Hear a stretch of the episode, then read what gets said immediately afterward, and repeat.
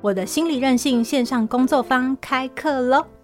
如果你觉得生活满是压力和挫折，感觉喘不过气；如果你正纠结于过往的伤痛，很难挥别过去，重新开始；如果你总是告诉自己要减压，却越减压力越大，邀请你一同来参加我在陆队长的线上平台上开设的线上工作坊——心理韧性穿越逆境的回弹力。我保证，你上完了这堂课以后，外在的挑战和冲击还是不会改变的啦。嗯，我有没有说得很直白啊？但是你会惊讶地发现自己可以从崩溃中恢复的速度比以前快，卡在负面情绪中的时间比以前短，从钻牛角尖的黑洞里爬出来比以前更容易哦。我们不只有早鸟价，参加新花朵朵开年订阅方案的朋友，我们会主动去信，提供你一个专属优惠码。报名时输入，还可以再享八折购课优惠哦！真的是杀很大啊！目前有两个下午的场次，四月二十二号星期六和五月二十一号星期日。详细课程讯息请看节目资讯栏。我们课上见喽！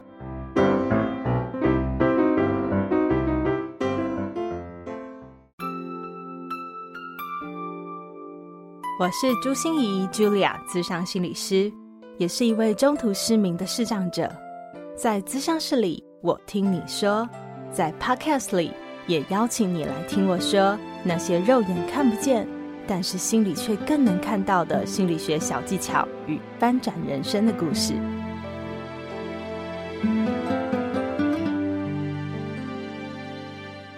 Hello，Hello，亲爱的朋友，你好吗？我是朱心怡，Julia，咨商心理师，欢迎收听朱心怡说心里话。这一次的职人来谈心啊，我邀请到的是一位我久读其书却一直不见其人的偶像李洛克。在我三年前写书的那个岁月里面，我常常会有一种哦鬼打墙啊，或者是总是卡关啊的这种郁闷的心情。那时候啊，我朋友就推荐了一本李洛克写的故事行销给我。哇，我一听真的是不得了啊，好像挖到宝了。这里面说好多的这种写作的技巧啊、手法都是非常落地和务实的。甚至还有好多的心法哦，也让我觉得哇哦，原来这些故事可以这样想哦，可以这样子写哦。而今天我终于约到了这位偶像哦。他是故事革命的创办人李洛克，不只是编辑、编剧、小说家，出版的书都登上了博客来年度该类百大畅销书哦。现在不只是专业的讲师，还是新创品牌的电商行销长哦。在这一集的访谈中，我印象最深刻的是哦，洛克的所有书都会加上一句他的格言：“努力是可以超越天才的。”有没有听起来很热血啊？我本来是在想哦，他是故事行销人嘛，会不会一个努力的人就是他想塑造出来的形象呢？但是听完他的故事，我才发现自己实在是太肤浅了。原来这句话不只是他最重要的救命稻草，也是他之所以创办故事革命的网站呢，将这份努力化为所有素人写作者最温柔的后盾的一种给大家的祝福。请好好享用哦！我也买了三本洛克写的故事行销书籍，要送给大家。我们下一集更会多聊聊这本书的精华，就让我们掌声欢迎李洛克。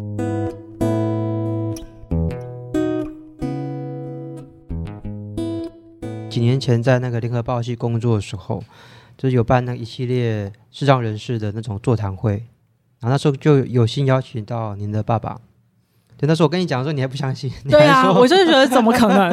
我说怎么可能？我爸是不出场的哦。对，我还讲了一下他当时讲转述一些内容，然后讲一些你的内容，哎、嗯，马上就印证，我我没有在乱讲话，他真的有来过。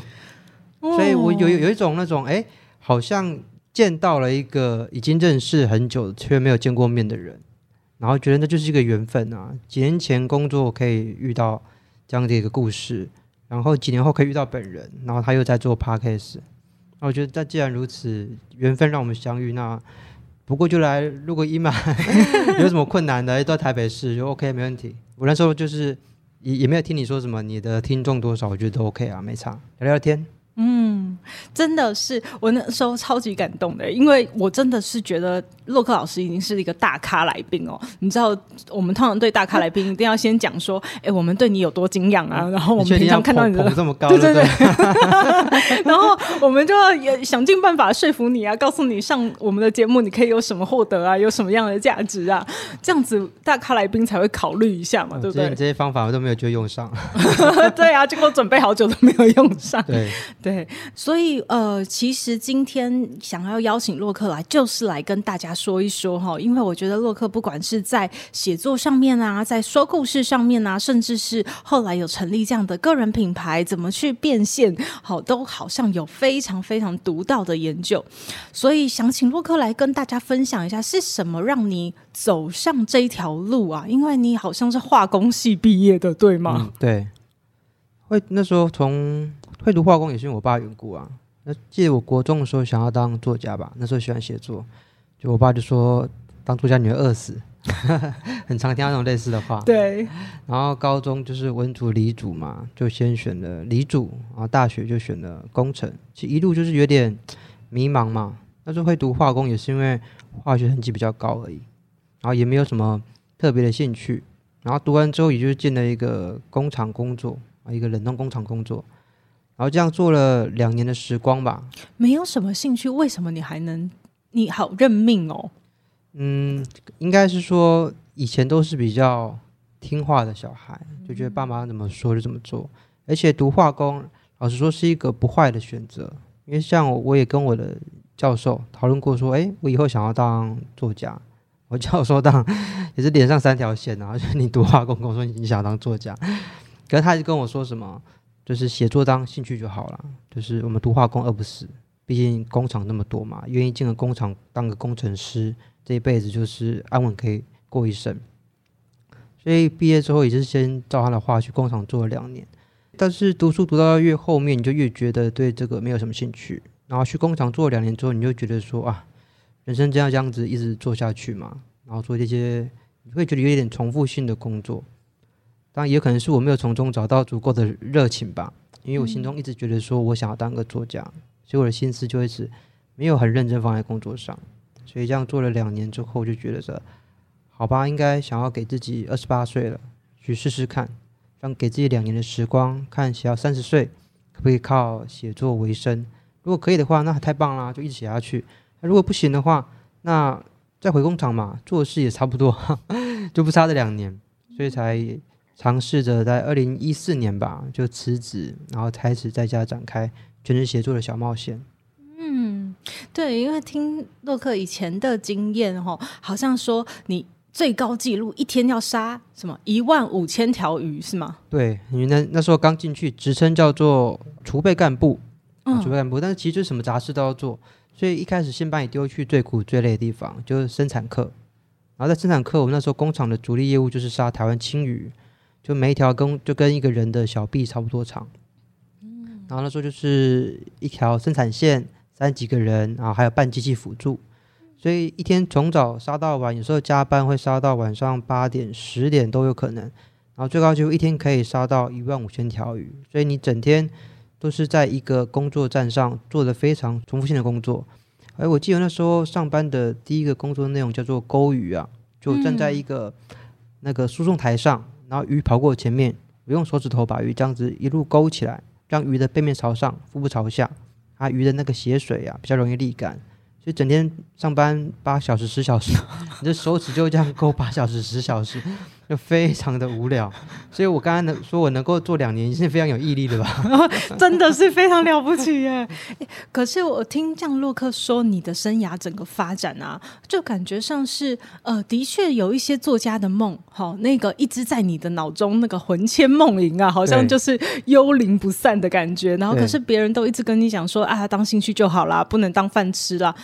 可是你也真的乖乖认命的去做了你的杀鱼啊、戳鱼的工作，对。可是就发现那个越来越不是我有热情、有兴趣，然后我人生就要这样一辈子过吗？嗯。所以有两种这种不停的声音在打架。对，嗯。其实那时候，嗯，应该说每一天都想要离职。应该，其实我相信做每个上班人都这样想了。可是我那时候就是特别觉得说，心里一直有一个遗憾吧，就觉得说我很想去试试看，然后我不想要未来可能到四十岁、五十岁，然后才发现说当初怎么没有试试看。嗯，那很多人这样讲嘛，你去试过，你发现你失败了，这种感觉都好过你从没有试过。没错，人生最害怕就是抱着遗憾。对啊，所以我说我我不想要以后我这样后悔当年没有试，才决定说在二十八岁这个我觉得有点微妙、有点尴尬的年纪，给自己说好，大不了三十岁重新开始，因为我们都说三十而立嘛，三十岁要有一番事业，有一番小成就，那我就给自己定一个三十岁的时限。对，我们看到有些人做他想要做的事，是一种破釜沉舟的决心。可是绝大多数都像洛克，也像我。因为我本来也是特教系毕业的，我也有合格特殊教育的教师证，嗯、然后我就想说，哦，那我一定要试试看走心理师啊，就是如果大不了，如果走不通，大不了就回来再做特教老师。对，大不了就这样嘛，人生大不了这样。对对对对，可是一定要给自己一个机会去试一试。对，嗯，但是我在想，那时候的确心里会有很多的感觉，比如说你看到你的同学。有没有？他们都走到不同的生涯路，你原来的生活圈好像谈的话题都不一样，嗯、然后你的生活是那么的怪异，然后你需要做一些很奇奇怪怪的挑战尝试。对，你那时候心情是什么？其实现在看起来我是比较开朗、正面一点啦，但是我以前在全职写作的时候，其实是蛮阴沉的，蛮黑暗的。因为你就想嘛，一个人他把工作辞掉了，对，然后就是跟自己说，我要写作，我要写出名堂，或者是至少让自己可以为生。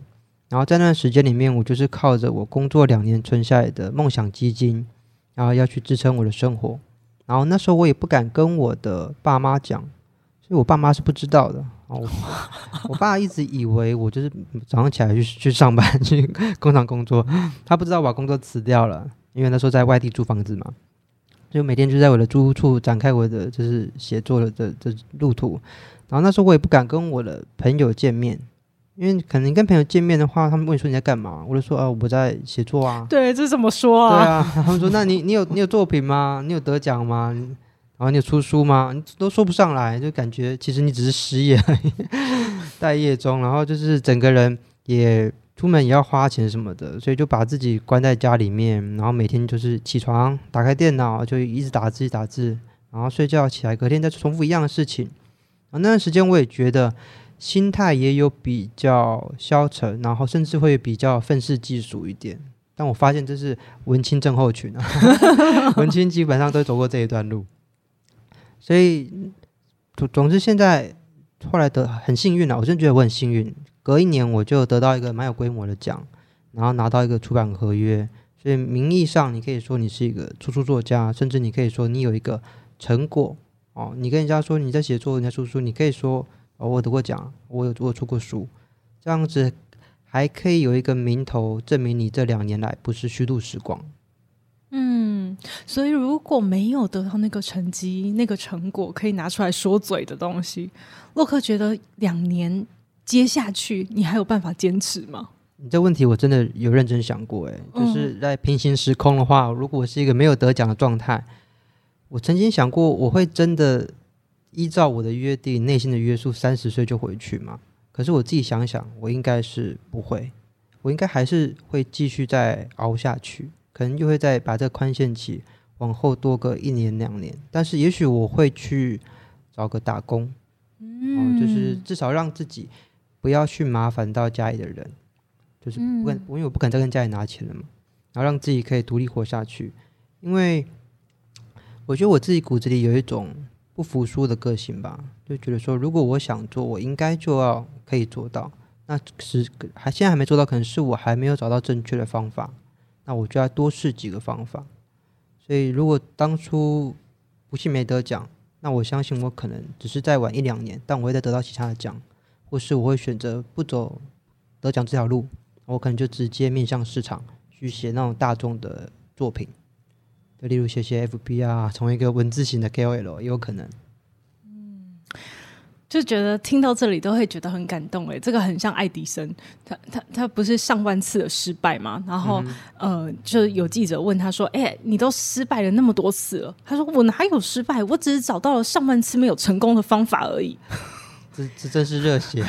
对呀、啊，就真的是热血。那那我觉得爱迪生应该是蛮有钱的，能够撑得住这么多次失败。对，可是你看，做梦永远是起步好难的一件事情。嗯、对。可是那个起步以后，呃，如果还没有办法很幸运的马上得到肯定，那我们每一个人都是要这样子，就是没有办法，呃，就真的往文青的路上走了，你就必须得。有一点点的力气花在那个呃养活自己啊，然后让自己可以在现实生活中存活下来。对啊，我觉得这也是最务实的嘛。你先让自己可以活下来，你才可以去做任何你想做的事情。对对，所以那两年的惨淡期间过去，然后很很幸运的我们得到了成果，然后你就这样一直义无反顾的走下去了吗？嗯，这中间当然也很多迷茫啊，因为应该说。当我成为作家之后，才发现说，新人作家的收入真的很低。哦，真的，我出一本书可能就是跟人家的一个月的薪水差不多而已。哦，所以你一本书跟一个月的薪水？对，我是新人作家啦。如果你说当我大作家，当然不一样啊。大作家可能出一本书，有可能就拿个五十万、一百万，但是新人作家出一本书，可能就拿个三四万而已。那差不多就一个月的月薪。那这样子，你一年可能也就出那一本。所以你等于靠一个月的月薪要过、oh. 一整年，所以我也是写到了三十岁得奖了出书了，然后也发现自己的存款不够了，所以我就必须很老实的再回去找一份工作。所以我很有趣，我是写作 全职写作写了两年之后宣告失败，然后去找一份上班族的工作。可那时候就找了一个离文字比较近的工作，我去做了是编辑的工作。然后那时候就做出版社的编辑，就刚才前面提到那个联合报系有一个有故事出版社，然后做编辑工作做一做，后来又辗转去做了，因为我还是想写故事嘛。那是前前几年，所以我又再辗转去做了编剧的工作。所以经过几次转职，编辑、编剧，然后也因为开始经营自媒体，写部落格啊，写脸书啊，啊，很多人认识我，有很多，有一些人认识我，圈内人认识我。然后就会要邀请我去做一些讲座分享，所以就变成了一个兼职的讲师。然后过了这几年，又出了，嗯，一九年又出了两本书。然后这两本书就明显比起我当年一四年、一六年出书，哦，销量好非常多。所以到那时候才可以比较有底气的说，哦，我可以说我是一个全职作家。如果我想的话，啊，当然，可是过这几年，你就会理解说。就是人生不只有写作，或者是说写作不只有出书，所以还有很多形式可以呈现你的写作或是你的想法。嗯，所以现在也并不会执着说啊，我一定要说我是一个作家，我会更常说我是一个文字工作者。我觉得这样好像更贴合我真实的心境。对对对，就是好像很多东西都可以让我们呃表达我们的想法，很多载具。对，像现在 Podcast 也是啊，哦、我们两个就是在交流我们的想法。是啊，是啊，我觉得这样非常好哦。那所以我，我我我一直在听呃洛克形容你的生涯的时候，我在想说，嗯、呃，因为你的出了三本书，对吗？出到目前为止，如果加小说的话是四本书，四到五本，四到五本，因为有一本是出在亚马逊上的一本电子书。哦，对，OK，所以出到现在，好像你的那个书的那个 slogan 啊，都会有一句标语，对，嗯，叫做“努力是可以超越天才的”，对，嗯，所以你会形容你这个生涯的过程叫做“努力超越天才”吗？这个 slogan 是我从漫画里面偷来的啊，它是有个漫画叫《火影忍者》，里面有个角色，他也叫李洛克，就是我这个笔名，我也是从那边借鉴过来。那时候就觉得自己想要当小说界的李洛克，因为他是一个非常热血的一个漫画人物。然后他有一个台词，就是他相信努力是可以超越天才的。我那时候看到这个角色故事的时候，我真的是眼眶泛泪，就是太热血、太感动了，就有一种抚慰了每一个在低头努力的人的的心情。所以那时候也用这个当笔名，成为自己的写作 slogan。所以努力这个东西对我来说，我觉得它像什么？它像就是你一无所有的时候，唯一可以抓到的一个依靠。因为像我觉得我自己也没有好的家世背景，也没有好的学历，甚至我也不可以说我有好的头脑，或者说有写作上的天分。那如果我真的想要做成一个事情，好像唯一能够依靠的就努力。如果连这个价值都不相信的话，那我好像跟着没有什么长处可以再跟其他人，或是再去为自己创造成绩吗？就是一个心理上依靠吧。你可以说它是一个自我催眠，可以说它是一个信仰，你可以说它就是很盲目的相信而已。所以我会一直讲这句话，它其实不是讲给别人听，是讲给我自己听的。然后在做下一个每一个新的挑战的时候，我都跟自己说，努力应该就会可以有成果。我要这样相信，才能够做下去。嗯。那你会不会也常常看到努力是没有成果的？因为像现在我们社会上很多躺平族，其实我我我不觉得躺平族不对，也许躺平族是一个很理智的选择，嗯，因为努力不一定有成果，所以就干脆躺平，然后及时行乐，过一天算一天，对不对？对，可是。你你怎么面对这种努力？如果没有得到回报，你你刚才讲那个躺平啊，很有趣。嗯、因为我我最近应该说去年底吧，我把我的一些自媒体的的自我介绍全部都改了。然后我我记得我写了八个字，就是讲我自己的状态。那个八个字就是“质感躺平”，有质感的躺平，直直直的躺平吗？有质质感，only。啊，没有没有，就是一一个这这个东西很有品质，很有、哦、还有质，质感，对，质、哦、感躺平，快乐韭菜这八个字，快乐韭菜，韭菜被收割的韭菜，被收割被收割的韭菜，因为大家都说嘛，韭韭菜为什么会被收割？就因为韭菜长得很快，然后一长起来就被割掉，长起来就被割掉。可是你只要躺平，你就不会被割掉了。没有，这这当然是有点戏谑的讲法了。那为什么会这样讲？就是并不是鼓励大家真的什么事都不做。而是让大家可以更有在这个时代啦，更有效率、更聪明的做选择，找到一个你可以放大你价值的杠杆。例如做自媒体是个杠杆，例如你很会写作是个杠杆，你很会跟人家沟通，人际关系好是一个杠杆。总之是找一个你觉得 CP 值最高的一个出力方式，但是同时又重视自我生活的平衡。因为现在大家都觉得说，我不要把我的人生都卖给工作，卖给公司，所以质感躺躺平，它的这个含义其实是，呃，聪明的努力，但是保有自己生活的价值，该休息的时候就就休息。那快乐韭菜，它其实有个意思是在讲说，如果真的被割了，那就被割吧，对，保持心态正面，因为我觉得韭菜它很强，你你你往好处想，它就是生长力这么强，嗯，无论怎么样挫折，它都会再长起来，嗯。还有办法被割这么多次吗？对，这其实就是我一直在推的心理韧性。对对对，嗯、就是你你你你就像当韭菜怎么样？你就是持续往上生长啊！你保持你心态的健康，不用害怕。所以你刚刚说有没有努力却失败？那种徒劳无功，人生一定有徒劳无功的事太多了。可是我会跟自己说，是还没有成功，还没有结果。嗯，也许现在看起来是一个大失败、大搞砸事情。你十年后来看，它是一个资产。因为我们常常都会这样、欸，哎，就是回顾，比如说像我自己最苦不堪言的、最黑暗的那个年代，就是看不见的时候。是，可是我现在却有多少的养分，都是从那一段去长出来的。嗯、所以，只要你不断的往前走，你往后看的时候，就会发现好多事都有意义。对，但要撑得住，可以再往后看。对对对对，我们要往前走啊！对对对，不要只停在那边。对，那不就无法往后看。对对对对对，所以我觉得这个很重要，就是我觉得洛克说的真好，努力是我们现在仅存的依靠。我们除了努力，我们还能依靠什么？嗯，依靠我们的运气，依靠我们的学历、家世背景，有人给我们很多钱。嗯嗯，好像这些都可遇不可求。对。对，可是努力绝对是我们可以紧紧抓到的一个浮木，虽然它不一定一定有成。嗯、对，所以它有点像是一种呃自我安慰、自我激励，也是一种自我催眠、自我鼓励。嗯，那呃，我也在想，嗯，因为洛克用这句话来形容自己的话，你觉得你自己是一个努力的人吗？其实我到现在，我觉得我都有努力焦虑。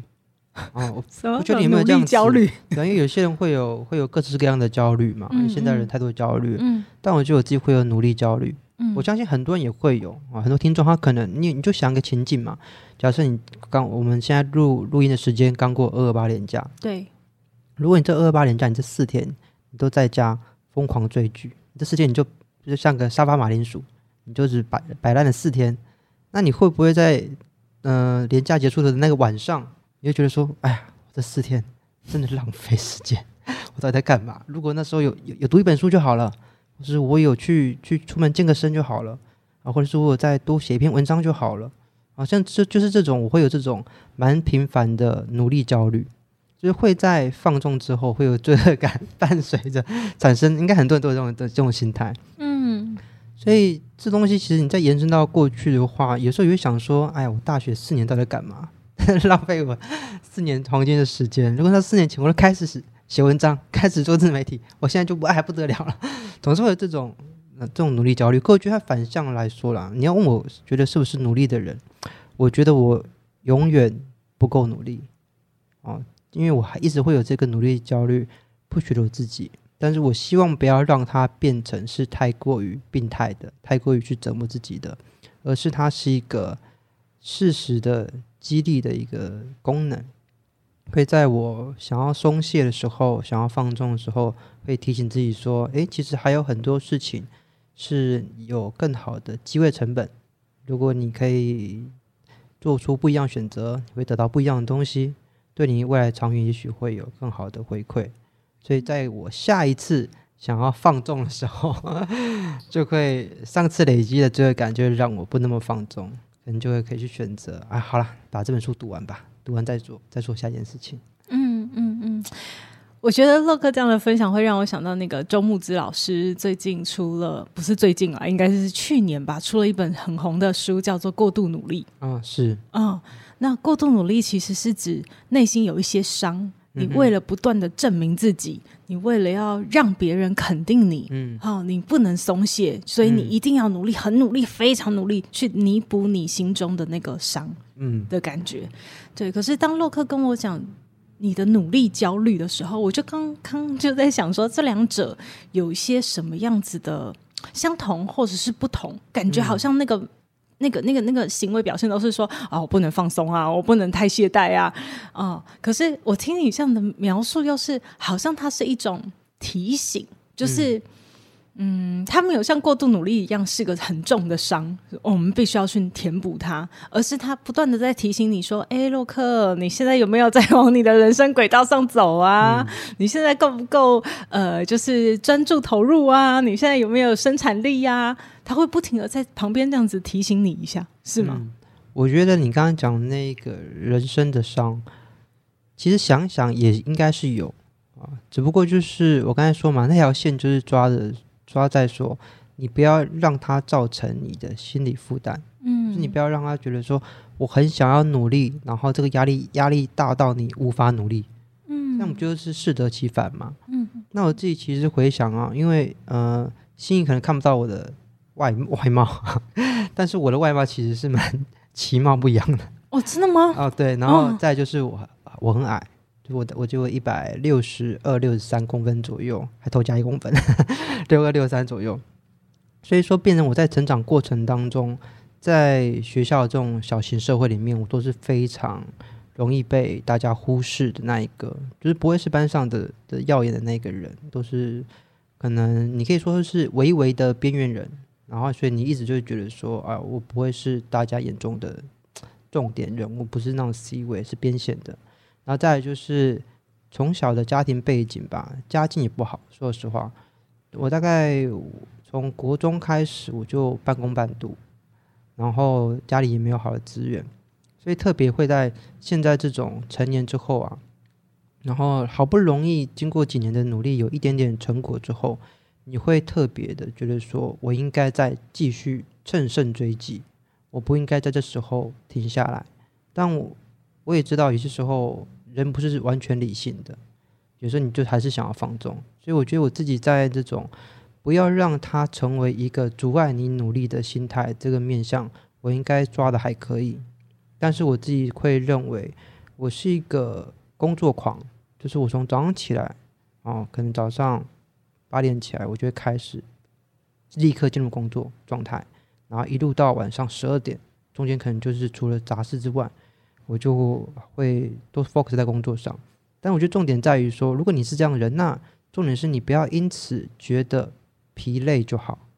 如果你会觉得说，哇，我这样真的太累了，我好苦哦，我到底为谁辛苦为谁忙？为什么人生要变成这样？那你就应该要休息。但是如果你像我这样子，哎，好像心态上会觉得做完了，哎，今天真有价值，今天好充实，今天完成好多事，那你就表示这是适合你的，给自己按个赞。对对对，嗯、那就不会进入到我们刚才讲的过度努力的这个状态。嗯，哎，这是一个好棒好棒的方法，就是这这种心态的不一样。嗯，我觉得要看每个人的调试能力。说老实话，对。可是我觉得洛克你也很，你很勇敢哎，你知道吗？就是，嗯，我觉得每一个人要承认自己的伤，真的很不容易。更何况是去面对他，因为我的我的外貌是跟身高实在一眼就看穿。哦，那是我看不到，无法隐藏，我无法对任何人隐藏。对，在在我眼中你还是很帅的，啊、谢谢，就是玉树临风啊，翩翩潇洒，对对对。那可是我我我就说，每一个人其实你看。连像洛克这样的人，他可能现在呃，大家都说哦，洛克老师，哇，你的文笔好好哦，你你你你写出来的东西真棒，什么什么之类的，好，然后大家争相邀请的讲师，哎，你知道出去就就是是被人家说老师的那种人哦。可是你看那个自我价值，在从小可能也是有自卑的一面，好，也是有被排斥的一面，或有被霸凌、有边缘的那一面，对，然后可是。这样长大，他的他是如此面向大众，我相信你一定走了很多的心理路。嗯嗯，其实我我记得我小时候吧，最最小最小的时候，我我记得有一次老师叫我上台，然后我是全身发抖，然后抖到老师叫我去走廊外面，就是深呼吸，冷静一下。就我以前是连在班上面前讲话我都不敢讲的人。嗯然后其实也是，我觉得人生真的很多很有趣的小经历啊。像我记得我大学有一次是一个历史报告吧，啊，那个历史报告，因为我是一个处女座的人，我有完美主义的心态，所以我就是很我写一份逐字稿，因为以前大学生报告就还 是随便讲讲嘛，就拿投影片，然后念完然后就快结束。但我那时候就有一个小小制约，我想要尽量不看投影片，就是我我不把主内容做在投影片上。投影片上我是列列大纲，剩下我都是用脑袋口述去讲。哎，就那一次，很巧的是，我本来写了一份逐字稿的那个稿子，打算带上台，可以边看边讲。结果那张稿子在我上台前不见了，弄丢了吧，找不到。但是很有趣的是，因为我前一天晚上我是熬夜练习到天亮，好多都没有睡。十点的课我就一直一直练到早上九点去上课。然后，因为我没有那份稿子，之后我反而觉得所有的稿子都在脑子里面，我不需要稿子。然后我就那一次讲得非常非常的好，然后让所有的同学跟老师都吓到，就很像是一个讲师在学校讲课一样，明明只是一个大学报告。然后我觉得那一次印象很深，老师也给很棒的 feedback，老师也说这个同学是我看过最好的报告，就至少这一班了。然后他就给我说，当场说他给我九十五分。所以我觉得这个地方有点打开我的一个心结。然后以前的那种。恐惧啊，甚至你可以说那种 羞辱的感觉，就是不敢跟他讲羞辱感觉，有被在那一次被弥平了过去。然后之后在工作上，那个虽然说我刚才说冷冻工厂在鲨鱼，可是它有一个有趣的地方，就是它刚开始的时候，在持续了两个月吧，那种新生训练的时候，他会让我们每周上台做报告。嗯，然后那一次报告我也是延续了我以前取得的那种成果的那种精神，就一样很努力的去做。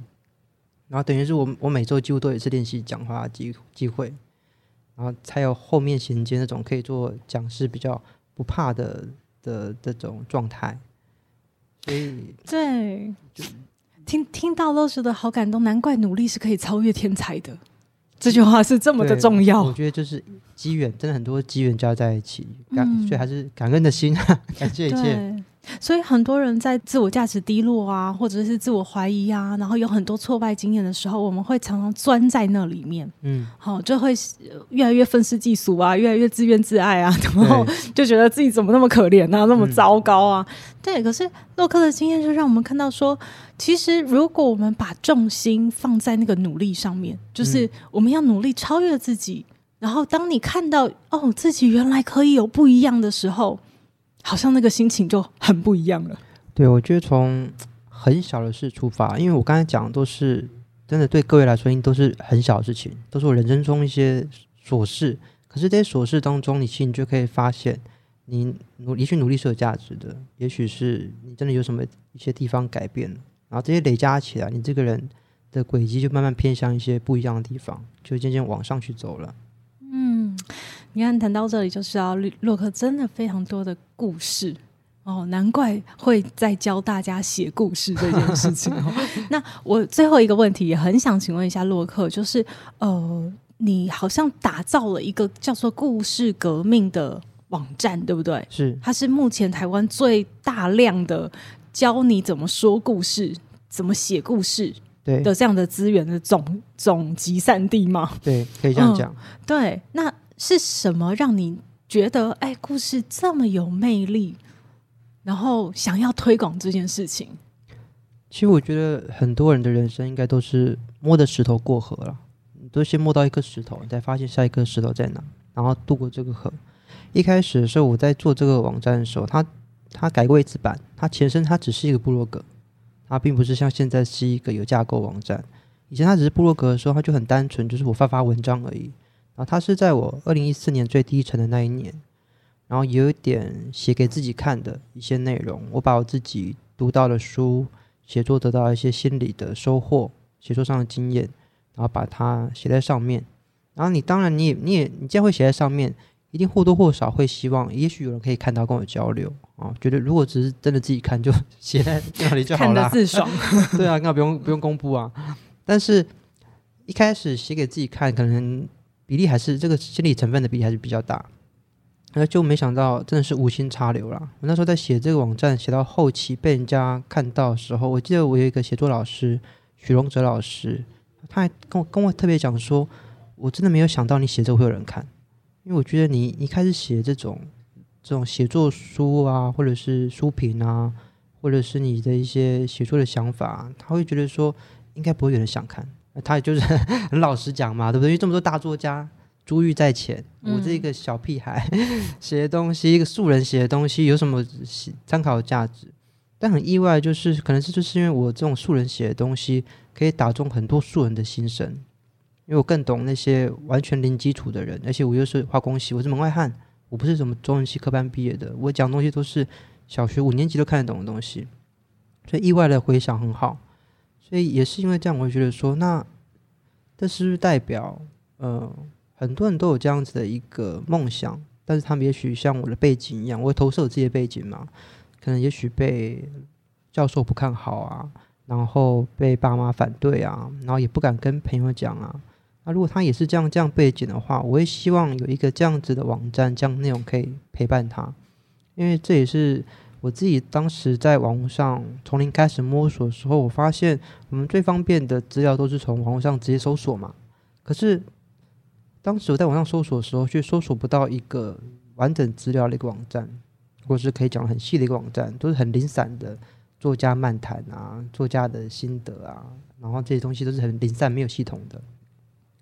所以我自己才会觉得说，那既然如此，我就再加把劲，把更多的资料补全，然后更多的架构、文章的目录什么的都把它补得更多，然后一路写着写就写了七十几万字，然后才会变成现在这这个样子。